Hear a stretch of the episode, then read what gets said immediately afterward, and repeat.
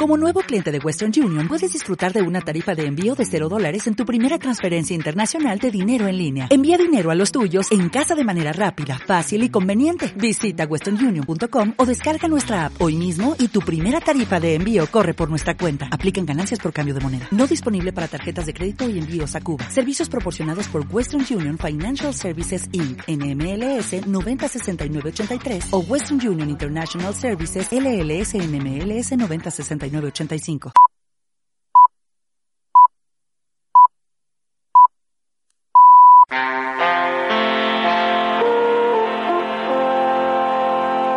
En el capítulo anterior. Claro, eh, pongámonos en contexto.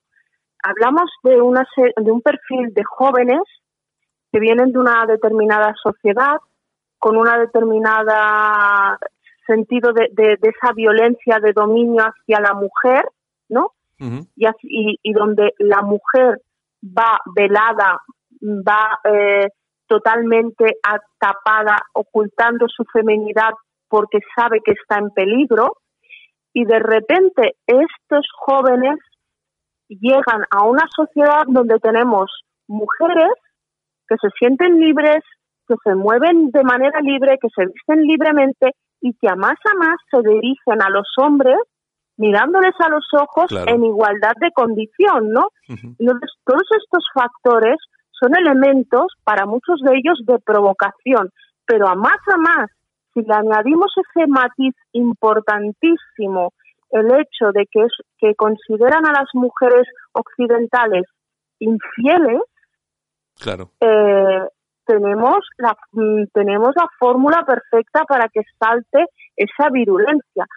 Ojo, no quiere decir que todos los hombres que vienen del mundo árabe sean así, pero evidentemente cuando uno viene de un entorno violento, de la calle, del deterioro, de la violencia, con unos eh, con estos eh, indicadores tan marcados, es propenso a repetir esa violencia hacia aquella mujer que considera poco más que una prostituta. Es así, por desgracia. Es la cruda realidad.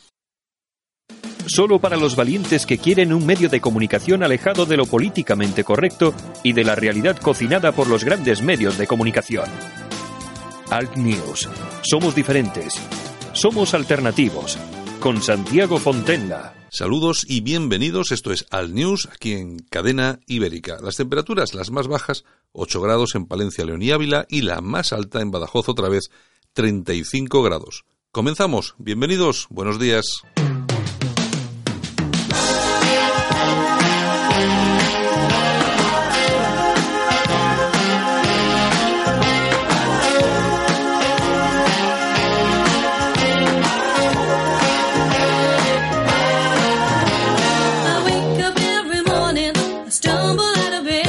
Como cada día, un poco de música para comenzar, que nos trae aquí nuestra amiga compi Yolanda Cemorín, en esta ocasión una cancioncita de Sheena Easton, Morning Train.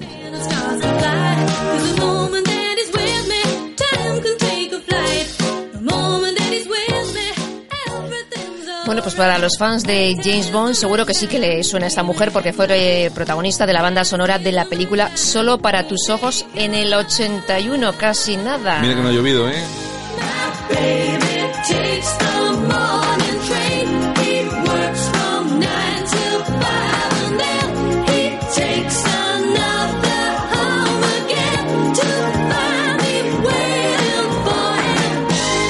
Qué ha sido de esta mujer?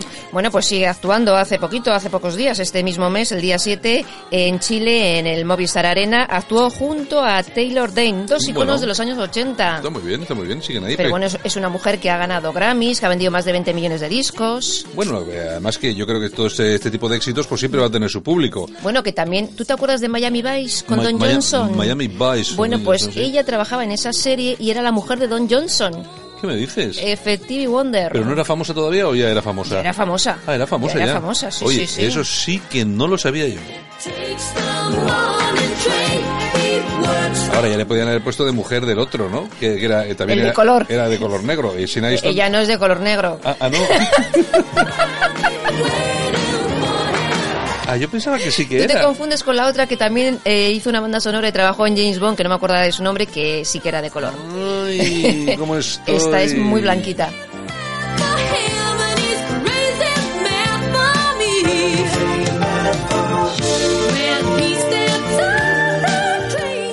Pero que bueno, también ha trabajado con grandes artistas como Prince, como Barry Manilow, como Kenny Rogers, incluso como lo- con Luis Miguel, Con Luis Miguel, nuestro Luis Miguel mexicano. nuestro Luis Miguel mexicano. Es blanco y mexicano, ¿no? Es blanco tirando a oscuro porque está más moreno que otra cosa. Oye, es verdad. este Mira tío- que no toma el sol. Yo no sé si toma el sol, se lo chupa todo o... Bueno, yo tengo una amiga aquí, una señora ya mayorcita, que no es que esté morena, está mm, Lo siguiente. lo siguiente Pero, es- ¿pero dónde toma el sol? ¿En un solarium?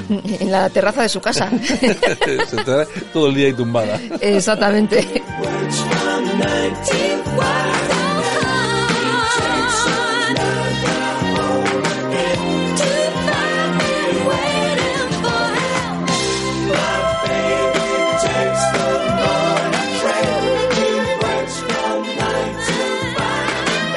Bueno, pues espero que a nuestros oyentes les haya gustado hoy la entradilla con Sheena Easton, la musiquita que nos ha traído Yolanda C. Morín. Titulares. Ares, Ares. Ahora en Alt News, revista de prensa. Los titulares de los medios alternativos en Internet con Yolanda Couceiro Morín. Sí, preguntan por la señorita Yolanda C. Morín, a esa que en los 80 no se acordaba de quién, cómo era aquello. Buenos días. Bueno, es que, claro, ha quedado, ha quedado permanentemente de toda en la los gente. 80, ¿quién era mi marido? ¿Quién estaba conmigo? Vamos a ver, Aquí. vamos a ver, vamos a ver. Esto ha quedado ya permanente aquí en los estudios de Cadena Ibérica. Hay una Yo grabación. lo decía por famosos. Hay una, hay una grabación grabada en oro y plata, oro, en oro y plata. con las declaraciones de Yolanda que Cemorín. pasará la historia porque la hemeroteca no miente. No miente. Bueno, ¿qué tenemos, qué tenemos por ahí? Bueno, yo antes de nada quiero felicitar a Hannah Porque la entrevista que le hicisteis ayer estuvo excepcional. Me Sí, gustó sí. muchísimo. Estuvo muy bien. Además, eh, que a mí lo que me gusta de todo este tipo de cosas es que venga a contártelo pues una persona que tiene esa experiencia, ¿no? Que viene de Marruecos, aunque ella nació aquí en España, pero bueno, sus raíces son eh, de Marruecos, eh, sus padres eh, marroquíes, etcétera, y que te cuenten estas cosas, pues mm, claro, una una allá- defensora de la... a ella no le puedes acusar de delitos de odio, ni de Nada. xenofobia, ni de cosas de estas. Nada, nada, nada. En fin, Pues bueno. queda dicho. Venga. Bueno, ya sabes que Vox no irá al acto por la unidad de España en el Congreso que ha convocado el PP. Dicen que desde Vox que no les han invitado. Bueno, no sé. la no- que creo que sí va es Rosa Díez. Mm, Ven y cuéntalo. Sí, eh, yo creo que a Rosa Díez la van a... La han invitado. Sí, la han invitado y yo creo que, bueno, ya había, de- desde hace tiempo ya se comentaba, y sobre todo en Twitter ella había estado un poco cercana al PP y tal y cual, y bueno, yo creo que sí, que la van a acabar de acercar, porque mm, fíjate lo que te digo, no es una tipa, una, una perdón, una mujer que me, que me caiga bien, que no me cae bien, pero sí que es muy recuperable. Yo entiendo que en el PP pues les pueda interesar recuperarla. Y nos recuperan a, a los del PP. Bueno, eh, ya sabes cómo, ya sabes cómo son estas cosas, Yolanda. eh, la política Ven y cuéntalo. En fin. Hombre, eh, vamos a ver. Eh, ven y cuéntalo. Esta mujer ha gobernado con los nacionalistas vascos aquí en el País Vasco. Hay que acordarse Fue que fue consejera de Cultura y lo primero que hizo fue ir a Cuba a besarse con Fidel Castro. Pero bueno, que tampoco le podemos achacar eso porque que la Fraga, hemeroteca, la hemeroteca. Fraga, ta- Fraga también lo hizo. También lo hizo, exacto. O sea que, bueno, entonces, pues bueno, bueno, bueno, bueno. Bueno, todos tienen derecho a evolucionar, ¿no? Pues Eh, eso. Bueno, no, es que, hombre, teóricamente todos, Algunos. todos tenemos derecho, pero, so- pero solamente le dejan evolucionar a, a algunos, no a todos. Efectivamente. Bueno. Bueno, nos vamos con alertadigital.com. Venga, ¿qué tenemos? El exceso de población en el tercer mundo y no el calentamiento global es lo que pone en riesgo el futuro de la humanidad. Nadie advierte sobre los peligros que supone para las democracias una inmigración descontrolada. Somos 6.000 millones de habitantes en el mundo y para 2050 se estima que tendremos pues 9.000, 9.000 millones. 9.000, esto no, no cabemos. Esto es como un armario aquí. En vez de salir del armario, nos metemos más. No cabemos todos. No cabemos. La dialéctica nacional ¿Qué punto tenemos? es. ¿Qué tenemos ahí? Preocupación por el auge de los sindicatos vinculados a AFD, Alternativa por Alemania. Ajá. El sindicato Centrum Automóvil ha obtenido en Alemania pues representación dentro de las empresas como Opel, Mercedes, Porsche, BMW y Siemens. ¿Y este, ¿Y este sindicato se- está vinculado vinculados al a, a la- AFD. Exactamente. Entonces han grabado un vídeo de, pues eh, les echaron a unos trabajadores por derechistas y en un mes lo han visto más de 100.000 personas. Bueno, O sea, está, no está muy, mal. está muy bien. Lo que pasa que vamos a ver, aquí hay una serie de cuestiones que son importantes, que nosotros lo repetimos y no cesamos de repetirlo. Yo por lo menos no ceso de repetirlo, porque a ver si alguien eh, nos hace caso alguna vez. Vamos a ver, los mayores perjudicados por el tema de la inmigración masiva y descontrolada son los obreros, los trabajadores y sobre todo los que tienen menos Claro. Bien, una vez visto esto, un partido que sea anti-inmigración y que defienda nuestras fronteras no puede ser un partido tradicional de derechas, porque no es eh, llamativo hacia este tipo de, de electorado, que son los trabajadores.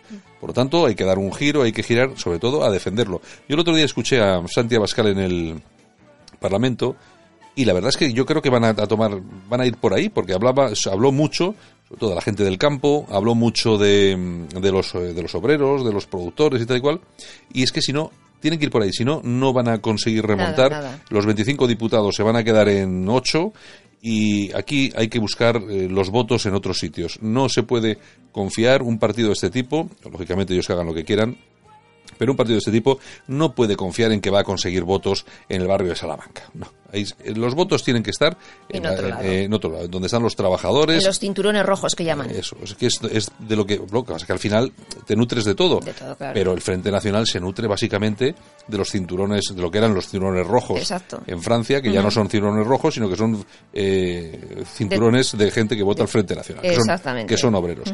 Y bueno, y esto me parece una, eh, lo de los sindicatos de clase vinculados a este tipo de partidos, pues son absolutamente necesarios, porque es que estamos ya cansados de aguantar permanentemente comisiones obreras, UGT, CESIF y no sé qué. Más de lo mismo. Y, el- y- y USO. Que USO fue el único, el único sindicato que estaba vinculado a UCD en su tiempo, que era un sindicato vinculado pues, un, po- un poco a la derecha, pero bueno, que ya está totalmente de- desvirtuado y se ha convertido en, En en, uno más. Venga, ¿qué más tenemos? Bueno, pues nos vamos a la tribuna del País Vasco.com. Pues vale. Y aquí tenemos un vídeo de entrenamiento paramilitar de las juventudes comunistas para, entre comillas, el combate final contra la democracia. El partido marxista-leninista publicó hace unos días un vídeo, que hablamos de él, eh, que muestra el entrenamiento que llevan a cabo sus miembros jóvenes para forjar la cultura militante de la disciplina.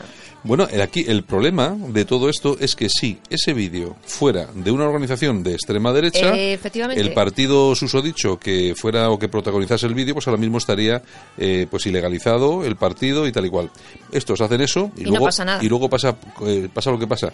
Y hay que recordar a todos nuestros oyentes y sobre todo si alguien vinculado a las élites que gobiernan este país, eh, que esa gente, esa de ahí, de esas, de, de esa formación, de esos campamentos, tal y cual, luego salen gente, son estos black blocs, son los antifascistas, que son gente muy, Muy violenta peligrosa. y muy violenta y muy peligrosa. Venga. Pues tú imagínate un campamento de Vox, ah, pues no Ay, quiero ni pensarlo. no, en fin, en fin, ramblalibre.com. No, Vox no hace campamento. Vox lo que hace es universidades de verano, porque son gente eh, bastante, Pues bastante por- más inteligente y preparada Pues que por eso te digo. Bueno, seguimos. Ramblalibre.com. Venga, vamos con el digital de Enrique de Dieguez. Risto Mejide o la parodia del tertuliano a la caza de Eduardo Inda y Alfonso Rojo.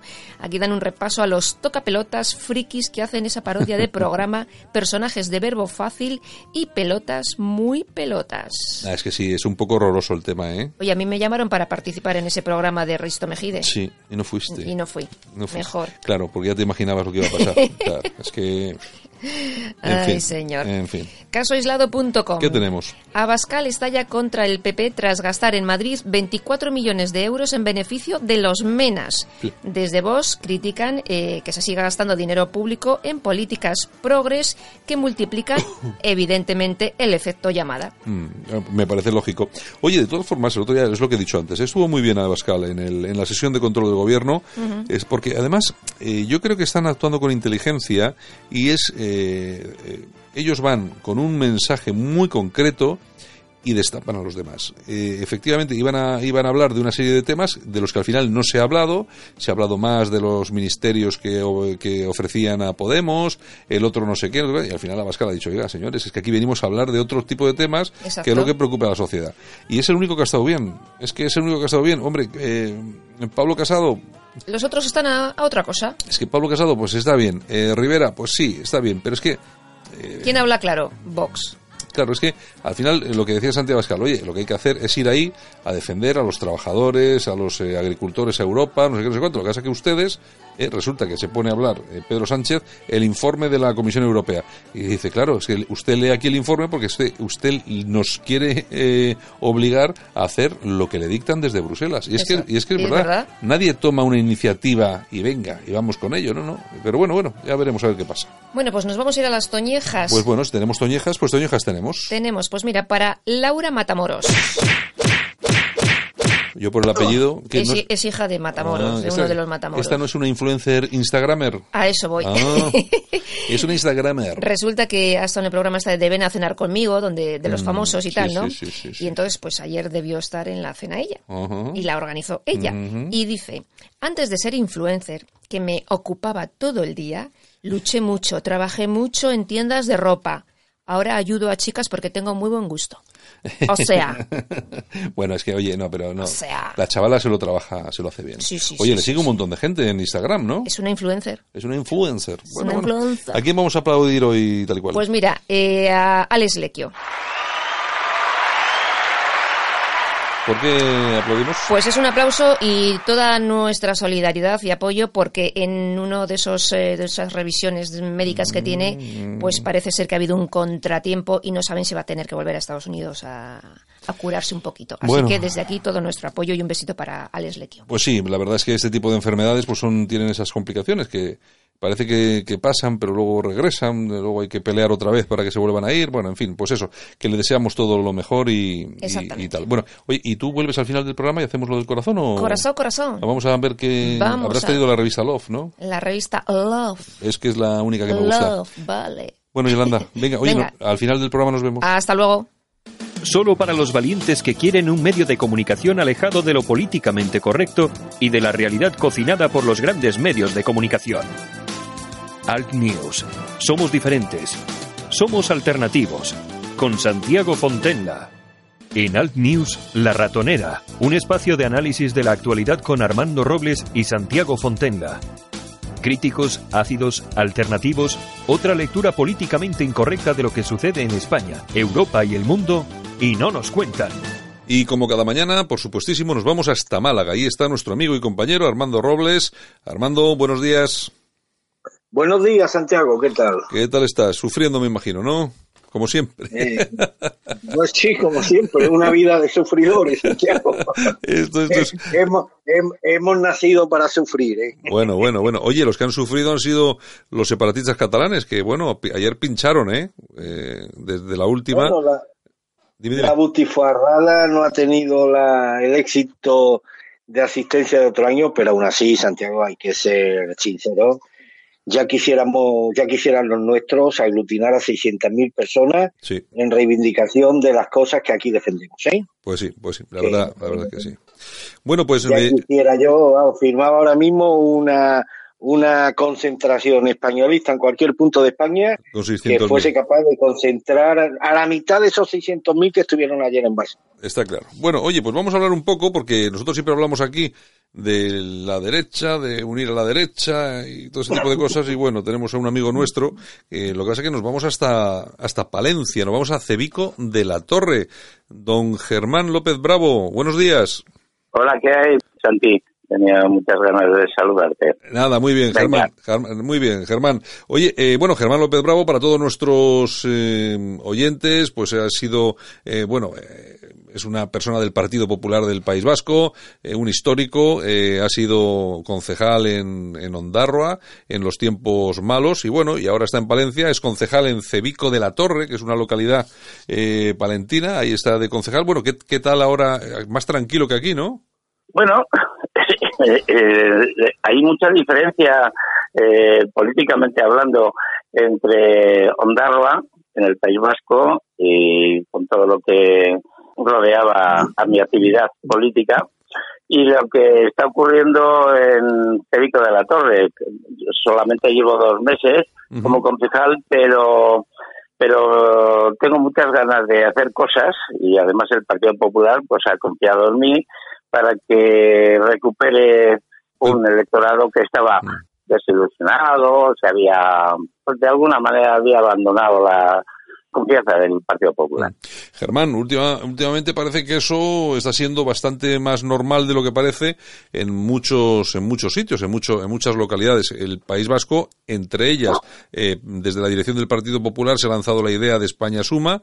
Eh, yo creo que se ha tomado no sé, yo creo que muy bien por la mayor parte del, Partido Popular, pero tanto en Galicia como en el País Vasco parece ser que hay algunas reticencias, eh, por lo menos así se desprenden de las declaraciones que han hecho los líderes, tanto Alfonso Alonso como Feijó. Eh, ¿Tú cómo ves el tema de España Suma eh, por dos, en dos partes?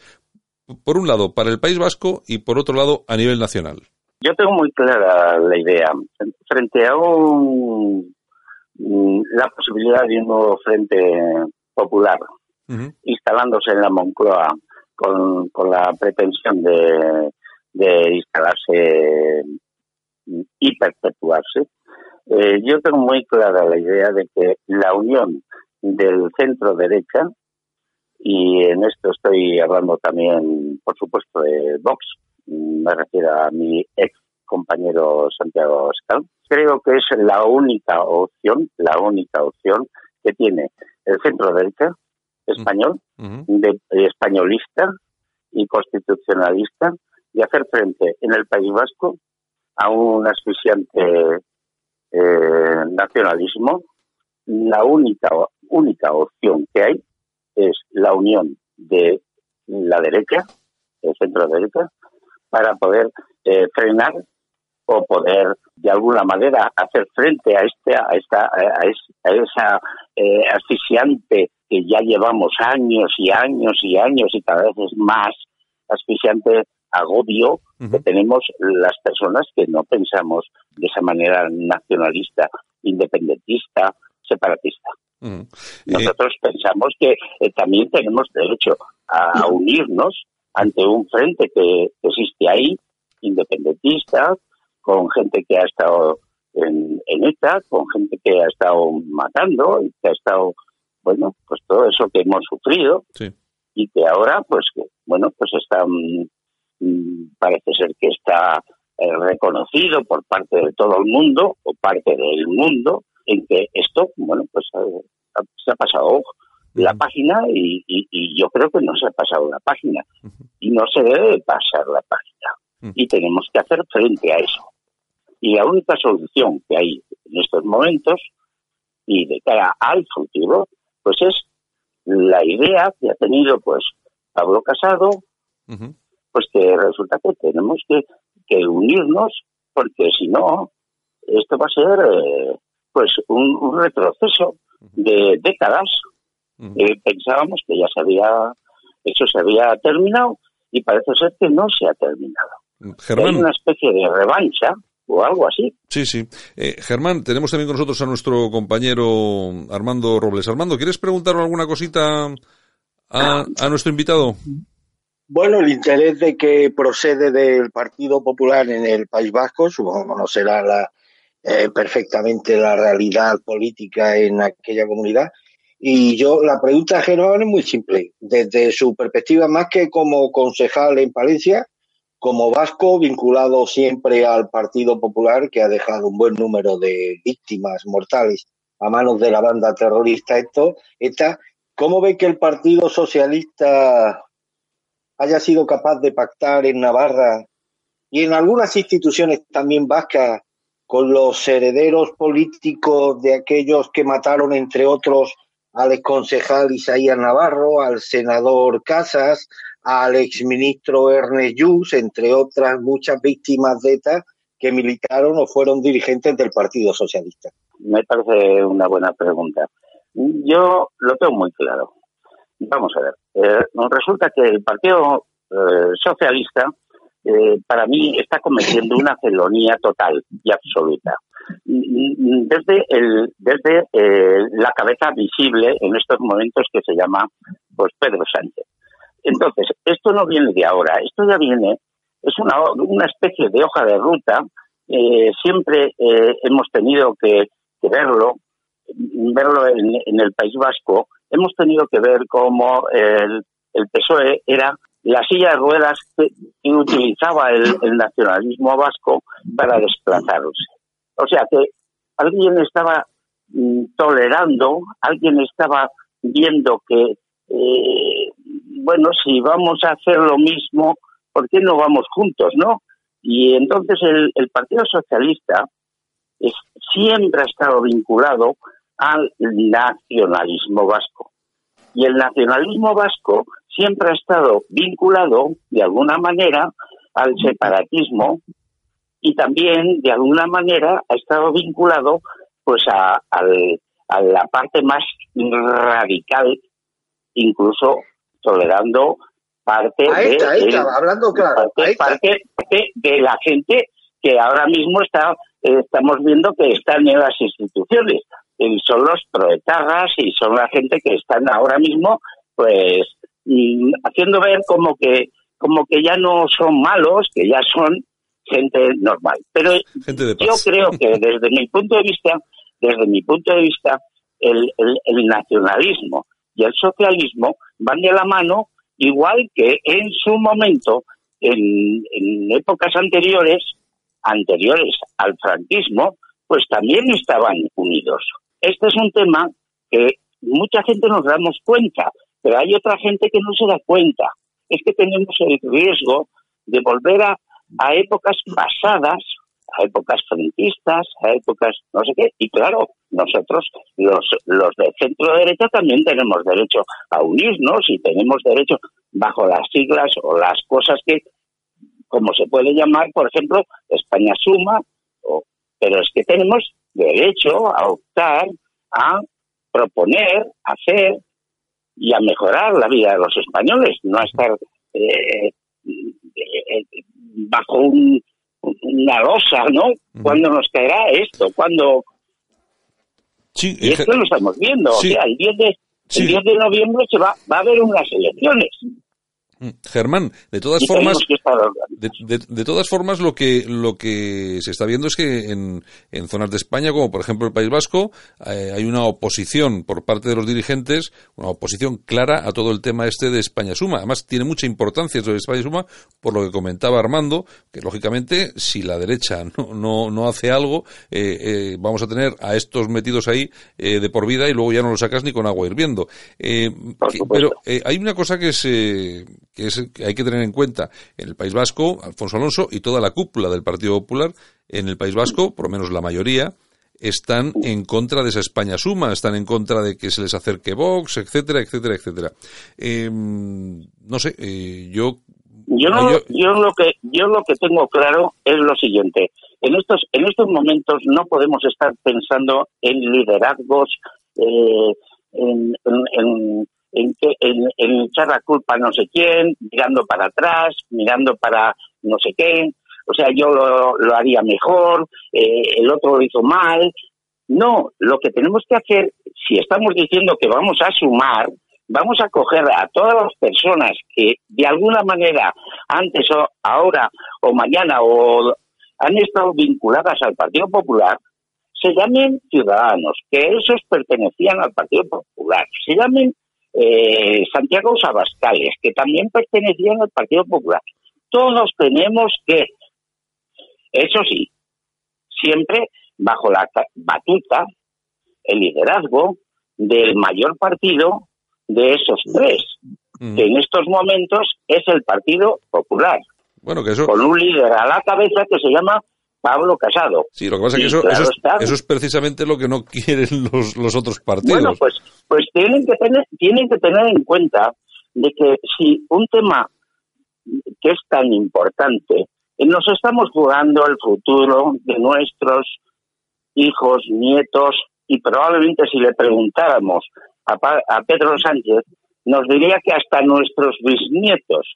Nos estamos jugando el que hay aquí un sistema de gobierno populista, izquierdas, pues sí, sí, y que, y que, que probablemente lo veamos o lo vea la gente como una cosa muy natural.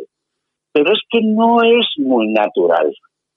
Llevamos dos años prácticamente con un gobierno que está en funciones, está trabajando por elaborar una, por estar eh, fabricándose un un, tipo de, gobierno entre unos que dicen que van, otros que dicen que vienen, pero al, al, final están todos juntos, que son, pues como siempre, como en el año 36, los nacionalistas, el PSOE, los independentistas catalanes, pues claro, pues todos estos, solamente que ahora incluso ya tienen hasta los etapas, pues que también están ahí.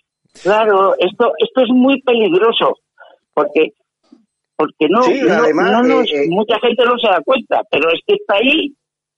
Mm, Yo he hablado con mucha gente, con mucha gente, con gente importante como Jaime Mayor Oreja, como pues claro, claro que lo vemos claro, pero hay otros que no lo ven claro. Eh, Germán, este fin de semana, este, este, fin de semana, mm, Es que este fin de semana debería de verlo claro. Bueno, mira, vamos a ver, Germán, es que este fin de semana hay una convención del Partido Popular en, Vitoria, en el País Vasco, sí. en, el, viernes Me han invitado, yo no puedo ir. Me han invitado, yo no puedo ir porque no puedo ir. Bueno, Me he excusado, además. Yo no sé, yo no sé qué se va a decidir ahí exactamente. No tengo ni idea si, se, si se va a votar algo. Yo, yo, yo todas estas cosas de convenciones y venga y otra y otra y otra y otra. Pero si es que ya no, ya los políticos no sé de qué tienen que hablar. Ya no lo sé. Lo que tienen que hacer es asumir que pasado mañana, el 10 de noviembre, es que resulta que puede haber unas elecciones en las cuales puede ganar un frente popular nuevo, populista, y entonces, ¿qué hacemos nosotros? Los que no pensamos igual. ¿Qué hacemos? Navarra está, Navarra está, pues es un ejemplo. no España suma y ahora resulta que están gobernando los proletarios. Por supuesto, con, de la mano de quien tiene que, de quien lleva la silla de ruedas. Está claro. Bueno, Germán, oye, pues nada, pues eh, pues encantado de haberte tenido por aquí esta esta mañana para, para que nos comentases un poquitín cuál era tu visión de la de la jugada. Ya veremos a ver qué pasa este fin de semana ahí en esa convención del Partido Popular, a ver si se aclara algo, a ver qué es lo que va a pasar. Ojalá, yo siempre pido una cosa, siempre pido, siempre pido, mi talante me lo exige, siempre pido eh, unidad, unidad, mm, unidad, españolidad, eh, todo eso.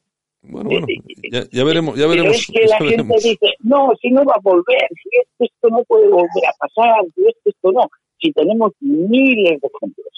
Y España suma. Eh, eh, ya tenemos, España suma, ya tenemos. España suma ya, ya tenemos ejemplos de que esto ha, sumado, porque lo tenemos en Andalucía, lo tenemos y Vox es un partido democrático, no así, Bildu no lo es. Y entonces, ¿por qué a Bildu sí se le, se le admite en el ruedo democrático y a vos no? No, no.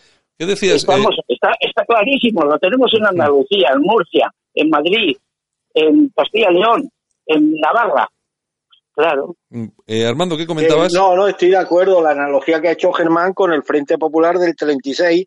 En el 36 los pistoleros del Frente Popular asesinaron al jefe de la oposición, a Calvo Sotelo, y hoy el Frente Popular del 2019 pues tiene al pistolero Tegui y, y bueno, y la analogía parece que es clara. Y, también coincido en que, pese a estos paripés parlamentarios y demás, el objetivo de acabar con la nación española y con los valores de la civilización occidental y cristiana que nos ha alumbrado por espacio de dos mil años, la izquierda siempre va a estar unida frente a ese propósito común. No sé si comparte Germán esta aseveración. Estoy totalmente de acuerdo. La izquierda siempre está unida. Siempre ha sido la, ha sido la opción que ha creído que todo estaba en su poder, en su poder, y prueba de ello es que ahora mismo lo estamos viendo, que tienen los medios de comunicación importantes y tienen, pues, eh, no sé, o sea, para mí eh, resulta que, que, los, los casos más, más eh, claros de corrupción de, en España, que ha habido en España y casi en Europa, resulta que afectan por los seres, por no sé qué, al PSOE y resulta que no se habla de estas cosas, solamente se habla de una Gürtel de hace 27 años del bolso de Rita Barbera.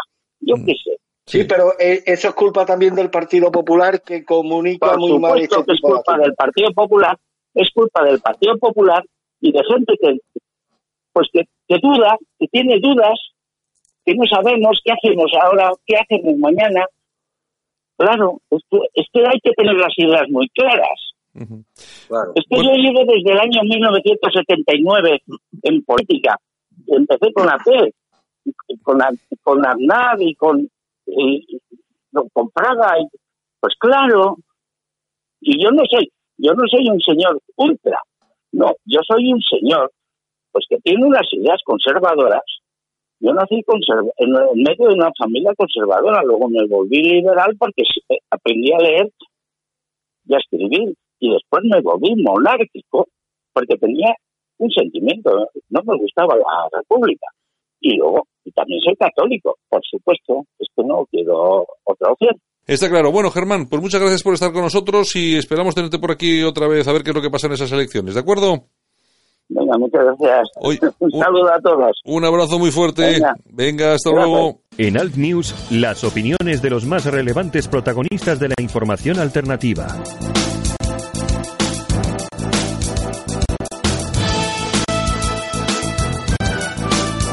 Bueno, Armando, pues eh, lo que sí tenemos también, aparte de mm, esas opiniones de Germán López Bravo, es la, actualidad que está, pero bueno, eh, ayer eh, se celebraba la, la, diada y bueno, aquí mucha gente habla de pinchazo, pero es lo que decías tú al principio, ¿no? ojalá tuviéramos nosotros por ahí un acto y pudiéramos meter 600.000. Hombre, es que estamos hablando, fíjate, el famoso acto de Colón, que fue convocado por los tres partidos de la derecha. Mm. Oye, sí, hubo gente, pero vamos, eh, un número muy inferior a lo que nosotros esperábamos y, por supuesto, muy inferior a la concentración menos numerosa de cuantas tienen lugar en Cataluña, por ejemplo, la de ayer, ¿no? Estamos hablando de 600.000 personas y parece que este es un dato baladí, ¿eh? este ha sido un pinchazo porque han ido 600.000 personas. Hombre, si la comparamos con la eh, concentración del 2012, donde hubo un millón y pico según la Guardia Urbana, pues sí, podemos hablar de pinchazo, pero insisto, ya quisiéramos los de este bando tener la capacidad de concentrar y de aglutinar a 600.000 personas en aras de un objetivo común. ¿eh? Ya te digo, ya te digo. A mí me parece, me parece una cifra muy, muy importante. Bien, puede haber habido algo de algo de rebaja en las cifras, pero bueno, son 600.000 personas que, que son, bueno, ahí son eh, 600.000 según la Guardia Urbana, 400.000 menos que en el 2018. Tampoco me parece una bajada tan importante porque al final cuando empiezas a hablar de esto también eh, comparas con lo que están ofreciendo las encuestas y, te, y, están dibujando otra realidad que es completamente diferente. Es decir, que están diciendo que el, el separatismo hoy, hoy mismo ganaría unas elecciones, mm, bueno, con cierta tranquilidad y, por ejemplo, Ciudadanos, que ganó las anteriores elecciones en Cataluña, pues bueno, pues tendría una caída de aproximadamente unos, creo que en la última encuesta, unos 10, 12 escaños. Me parece, me parece que es una, una caída bastante, bastante grande y bueno, han retirado arrimadas de, de Cataluña y no sé, a ver qué es lo que pasa, qué es lo que pasa allí. Y mira que han habido motivos para haber, eh, bueno, celebrado una macro manifestación por parte de todos los que se dicen patriotas en este país en las veces que España, nuestro país, ha estado en un brete debido al desafío de los separatistas y desgraciadamente las asistencias, las concentraciones que se han organizado, pues han sido en muchos casos casi casi asistencias testimoniales. La más numerosa fue la de Colón, pero estamos hablando de una concentración ínfima en comparación con la de ayer en Barcelona, muy a mi pesar. Yo sí quiero destacar quizás lo más destacado de la jornada fue la, la actitud, o sea, el gesto de, de, dignidad, de patriotismo de estas dos personas que hicieron sonar el himno español a todo volumen durante la ofrenda floral al monumento de Rafael de, eh, Rafael de Casanova. Y que, por cierto, les han abierto un acta los mozos de escuadra por interferir, según ellos, en un acto público autorizado. Es decir, que los CDR pueden cortar carreteras, poner lacitos en espacios públicos, a ellos no se les levanta ningún acto ningún acta y si a estos dos valientes mm. patriotas. Me quedo con este gesto de dignidad que ha sido sin duda para mí lo mejor de la jornada. Bueno, el, el acto que, bueno, a mí me ha mandado un WhatsApp Manuel Opazo, el presidente de España responde, y bueno, me ha, eh, me ha dicho que, que toda la infraestructura la ha financiado él personalmente, es decir, que él ha pagado eh, a estas dos personas, el hotel, el equipo de sonido, que ha debido ser espectacular, claro, porque sonaba mucho, ¿eh? La verdad que ha sido una cosa... Sí, sí, sí, y bueno, eh, él, él, ha sido el que muy, parece ser que muy, de forma muy gustosa ha puesto el dinero para que se pudiera, para que se pudiera hacer, cosa de la que me alegro mucho, porque por lo menos les han amargado el momento a, a esta cuadrilla cuando estaba ya a punto de hacer Hombre, la ofrenda. Ha sido, ha sido una refrescante bocanada de dignidad en un día, por lo demás, bastante indigno, sobre todo para los que, bueno, tenemos un, las ideas muy claras respecto a la españolidad de Cataluña. Pero insisto, tenemos que ser justos. A mí no me, me, hubiera gustado que hubieran ido mucha menos gente a la manifestación que hubo ayer en Barcelona, que fue, hay que insistir en ello, una macro manifestación que a lo mejor si la comparamos con la del 2012, pues sí, podemos hablar de pinchazo, pero ya quisiéramos nosotros, los nuestros, organizar manifestaciones que, a las que acudieran la mitad de las personas que estuvieron ayer en Barcelona. Está, es decir, claro. que el separatismo ha demostrado una vez más que tiene una fuerte musculatura y que tiene una capacidad de movilización que por desgracia no tiene los nuestros, Santiago. Está absolutamente, absolutamente claro. Oye, y otra, otra cuestión también interesante, eh, ayer no pudimos eh, tratarlo por, por, temas de tiempo, pero bueno, eh, ayer se conmemoraba el aniversario del atentado del 11 en Estados Unidos, las famosas Torres Gemelas.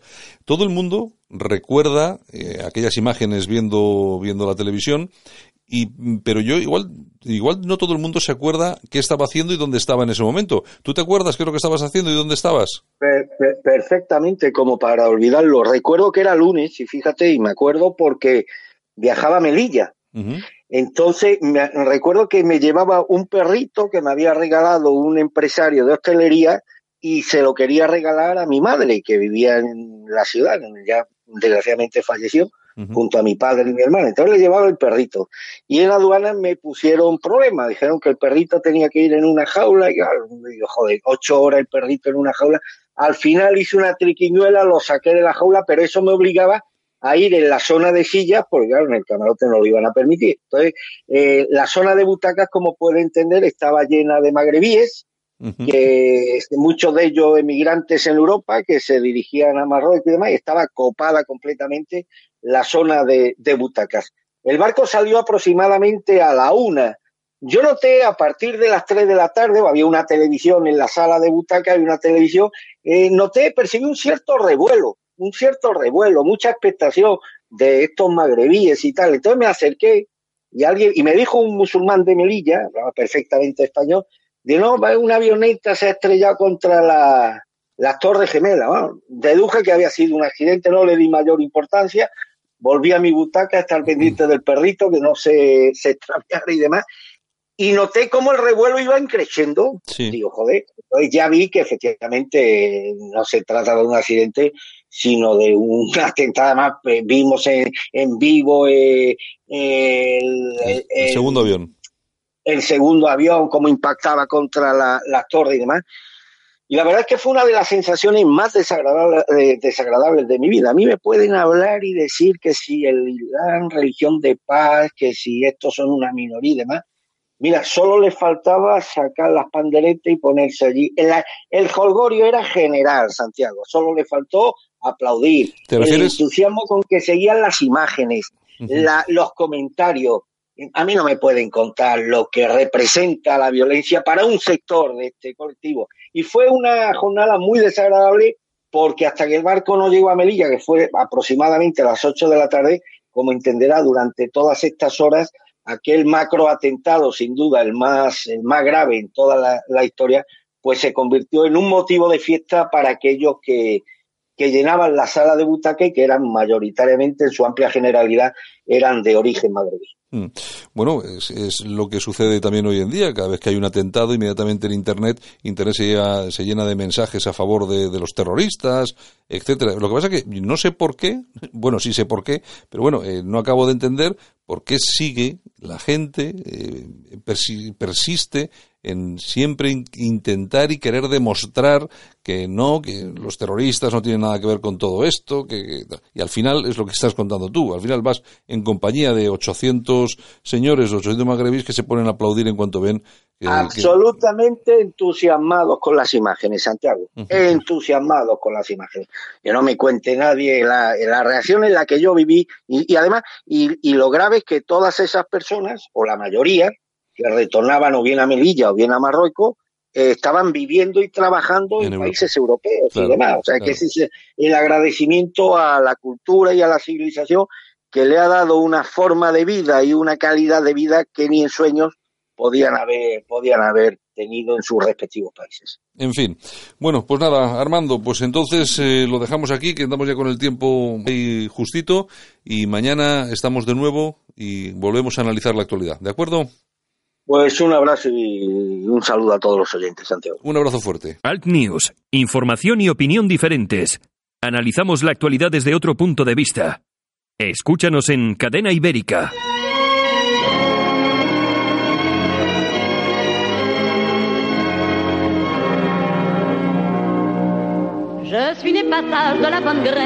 Y no nos podemos ir hoy sin dar un repaso a las revistas del Corazao, a las revistas del corazón que nos vuelve a traer Yolanda. Hoy abres y cierras. Es que... Es que eso es un trabajo duro. Es, de una influencer. Es, un, influencer. efectivamente. ¿Qué tenemos por ahí? Bueno, pues empezamos con lecturas, si quieres. Pues y tenemos importada a Sergio Ramos, que arrasa en la presentación de su documental El corazón de Sergio Ramos. Eh, se estrena mañana viernes en Amazon Prime. Prime, sí. Ahí yo lo veré, que soy, que soy, tengo yo. ¿Tienes, tienes tú? Pues lo, vas a poder ver. Bueno, estuvo rodeado de toda su familia, de sus amigos y tal, y por supuesto de su espectacular mujer, que iba súper guapa. Qué bien me cae Pilar Rubio. Pilar Rubio, qué guapa, qué guapa es, qué maja. Y él tampoco me cae mal. él, me cae, bien. él me cae bien. es un pues españolazo, ¿eh? Es un españolazo. Sí, sí, sí. Pues este documental son ocho capítulos de 30 minutos y se habla, pues bueno, de su vida privada, personal, un poquito de todo y profesional. Pues está muy bien. Ya te digo yo, lo único malo que tiene Pilar Rubio es que es heavy, pero... y a ti el heavy como... Bueno, es que a mí los únicos heavy... Saxon. Saxon me gusta solamente. A mí no me gusta nada el heavy. Pero bueno, Algo malo tenía pues que tener. Estará entretenido el, la serie, ¿eh? Seguro que sí. Venga. Bueno, nos vamos a Hola. Vamos a la reina de las reinas de las revistas. Y nunca mejor dicho, porque tenemos a, a los reyes que llevan al cole a las niñas y bueno, hablan... Hoy me han dicho que la reina ha ido sin maquillar. Y en zapatillas. Y en zapatillas, fíjate. Deportivas, pero sin maquillar. Yo he visto las fotos. La reina del pueblo. Yo he visto las fotos y digo, pero sin bueno, maquillar. sin maquillar, no sé, ya, no sé. Un maquillaje más leve, no con los labios así. Tal, pero, pero, igual iba más guapa. Es que yo, tú, eh, ¿os acordáis todos nuestros oyentes y nuestras oyentas? ¿Os acordáis lo guapa que era esta mujer cuando presentaba aquel telediario? Bueno, no te pases, tampoco era tan guapa. Joder, compáralo, como está ahora. Tú mira cuando tengas un ratito las fotos del antes y del después. A ver cómo estaba. ¿Pero estaba peor que ahora? Ya te digo yo. ¿Sí? a mí me, no sé, a mí me parece un robot, el robot pescador, no, sé. Hombre, tiene mucha cirugía y mucha cosa, pero vamos, es que ha mejorado. Ah, pues no sé, a mí me gustaba. Bueno, sí, sí, sí. Bueno. pues nos hablan esto de las mochilas de las niñas que vuelven al cole y todas esas cosas. Me parece muy bien, me parece muy bien. Y en Hola también nos habla la baronesa Thyssen sobre el futuro de su, de su colección, que dice que confía en que podamos llegar a un acuerdo en los próximos días. Ella quiere que esa colección siga, siga en España. Ha recibido a Ola desde su barco Matamua. El, barco ese es el gigante, el barco es, ese gigante que tiene. Claro, esta mujer tiene mucha pasta. Bueno, oye, ¿qué tal? ¿Ha arreglado algo la relación con el hijo? Sí, y sí, sí, la ha arreglado, la ha arreglado, la hace ya tiempo, sí, sí, sí, Claro, porque es que los nietos parece que no, pero son como la argamasita esa que unen a la familia. Sí, sí, sí. ¿Eh? Porque a mí me caía muy bien también su la mujer del, del Blanca, Blanca. A mí siempre me ha quedado muy bien, una chavala. Eh, muy a su bola. Las burradas que han dicho de esa, de esa chavala, ¿eh?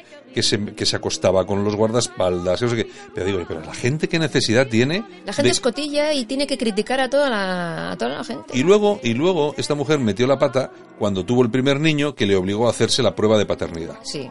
Y ahí metió la pata, porque claro, se creyó todo lo que le contaban de la chiquilla y la chiquilla yo les veo bastante enamoraditos. Ya, y ya llevan tiempo. Y, sí, y tiene un cuerpazo también. Sí, sí, Hombre, de cara no es muy guapa, pero tiene un cuerpazo, tiene un cuerpazo. Así Bueno, es. ¿qué Bueno, más? pues seguimos en 10 minutos. Vale. Y aquí tenemos a Miriam Sánchez. ¿Tú te acuerdas de Miriam Sánchez? Aquella actriz no, porno, porno. ex de Pipi y tal. Ahora esta será la que tiene la culpa de las violaciones en manada, según, según la izquierda, claro.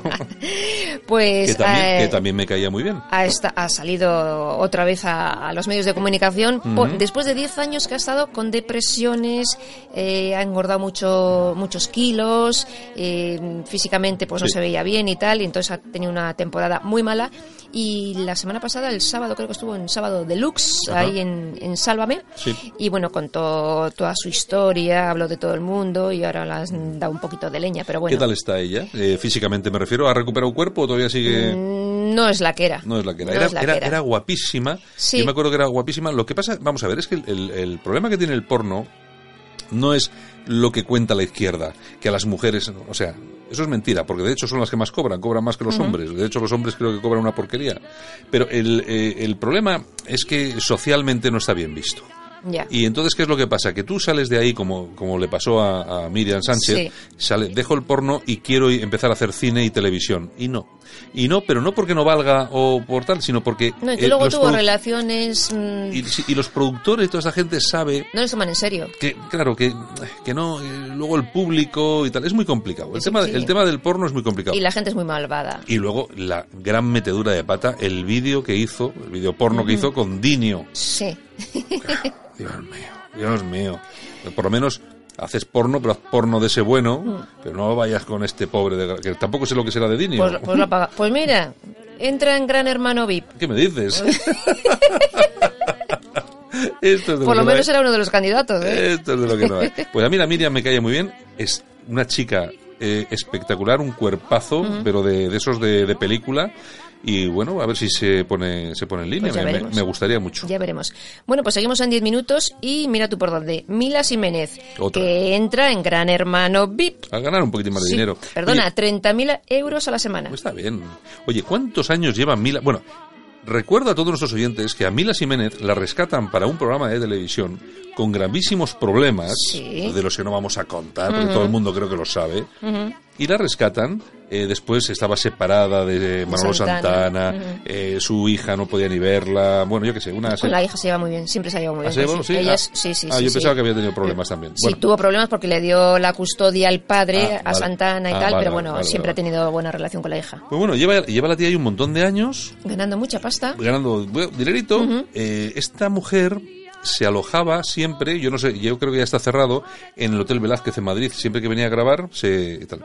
y entonces tenían la costumbre, todas las, las que ya tenían una cierta edad del programa, que hacían la tertulia en el programa, pero luego por la noche eh, hacían la tertulia en el salón del, del Hotel Velázquez con unos gin tonics y sí, tal. sí. Imagínense ustedes, imagínense ustedes lo que, lo que podías ver a las 3 de la mañana Y oír. en, y oír Y en el- en el Hotel Velázquez con todas estas a base de gin tonics. Imagínense, imagínense. Bueno, bueno. En fin, era otra época. No, no me, no es una mujer que me, no tengo, no me da buen feeling. No sé, no sé. Yo veo- no la conozco. No, no, no, yo por lo que veo de la tele, eh, no, no puedo decir más. Bueno, seguimos. Vanitatis. Nos vamos a Vanitatis. Y aquí tenemos a Julio Iglesias, que ha dicho que recurre la sentencia eh, que le hace padre de Javier Sánchez. No quiero saber nada. Bueno. Pues otra, yo creo que es otra metedura de pata, porque esto es como el hijo del cordobés, es que es clavadito a él. Es que yo, es que además hay una cosa que también tiene su importancia y no hay que perder de, de vista. Y es que los propios hijos de Julio Iglesias se llevan bien con este con este chico Sí. y además es que eh, han grabado hasta programas juntos en el que dice, pues a mí si eres mi hermano me alegro mucho de tener un hermano. Sí, sí. Pues ya está, pues déjale en paz. Si, si además si sabes que es, si sabes que es tuyo, pues ya está. Que no pasa nada, que no te va a fastidiar. Es igual que el cordobés con el cordobés. Mm. Vamos a ver, el otro día en, la, en, la, en el programa de, bueno, el otro día, hace ya un tiempo, en el programa de Bertín Osborne, Bertín Osborne junta al cordobés con un hijo del cordobés. Es que se lleva fenomenal Claro. con su hermano. Y resulta que con su hermano se lleva fenomenal y el padre no le habla, no le lleva a hablar, eh, pues eso, la edad Mm. que tiene, 40 años. Pero vamos a ver, ¿pero de verdad merece la pena una cosa de estas? Es que me parece una tontería. Cabezonería. Me parece una tontería. Pero bueno, cabezonería. En Bien, fin. ¿qué más Bueno, tenemos? pues en, en Manitatis eh, nos hablan de la vida españolista de Rafael Medina.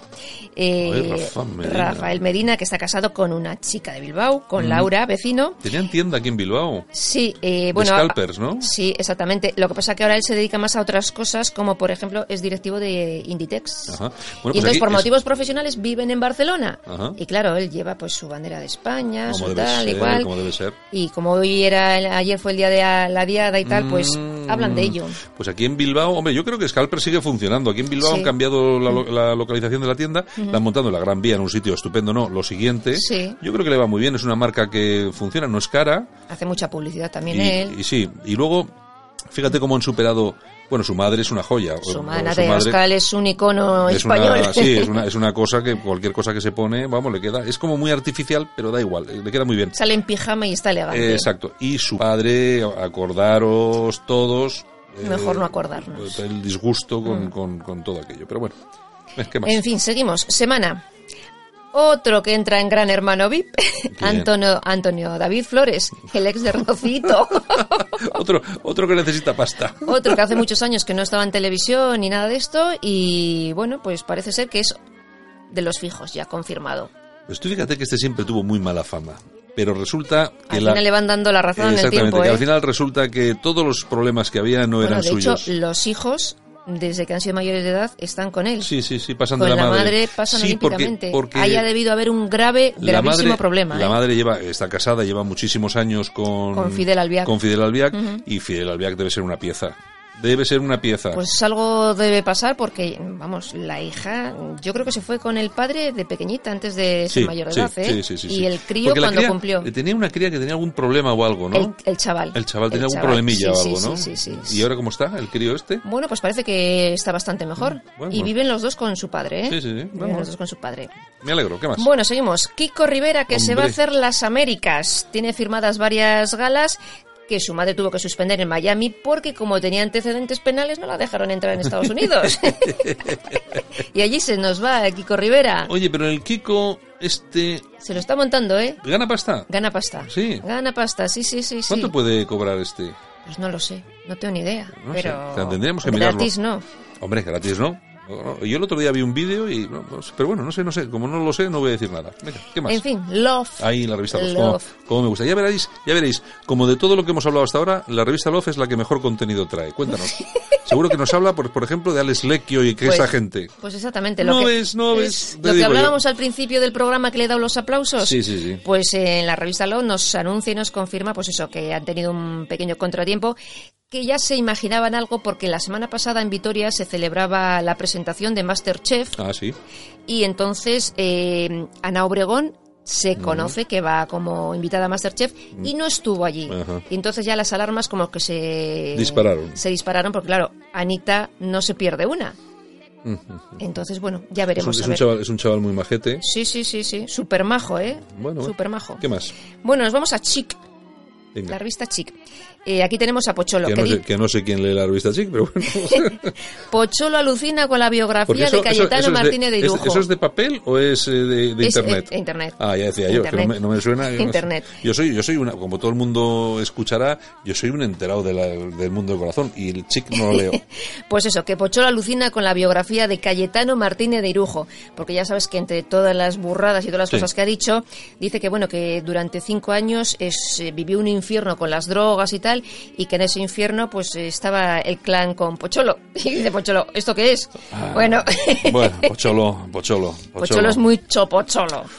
Bueno, vamos a ver, eh, es que no, que no voy a decir nada tal, pero bueno, que le, va, mira, me voy a decir una frase, frase- frasecita que valga, que le quiten lo bailado. Exactamente. o sea, eh, solamente vamos a decir Ni eso. más ni menos. Bueno, todo, todo el mundo que lo vio en su momento en televisión, cuando participaba y tal y cual, todo el mundo sabe que tenía un carácter muy especial, ¿eh? iba muy, Es muy especial. iba muy aceleradito, pues bueno, pues ya está. Pues Exacto. tampoco- Es como cuando yo Que no tomo sé- cafés. Que no sé cómo le irá, pero este como está en Ibiza, pues me imagino Pues que tendrá su rollo, era sí. disjockey y tal, no sé él qué. se mueve, se busca la vida. Sí, Y sí, sí. Y su- sí, sí. Pocholo y su mochila. Oye, y este estaba casado con eh, Sonsoles... Eh, la hija de Suárez. La Suárez. hija de Suárez. Una chavala guapísima, pero muy guapa. Y, Fue su primer marido. Exacto, que luego tuvo problemas de salud, ¿no? Eh, sí, también tuvo cáncer, como su madre. Sí, sí, sí, que lo superó, ella lo superó. Bueno, bueno, pues nada, eh, nada más ya, entonces, eso pues es todo. Ya hemos terminado. Bueno, pues nos hemos dado un repasito como Dios manda, ¿eh? Pues nada, a lo dicho, un besito muy grande y mañana nos volvemos a escuchar. Hasta mañana. Solo para los valientes que quieren un medio de comunicación alejado de lo políticamente correcto y de la realidad cocinada por los grandes medios de comunicación. Alt News. Somos diferentes. Somos alternativos. Con Santiago Fontenla.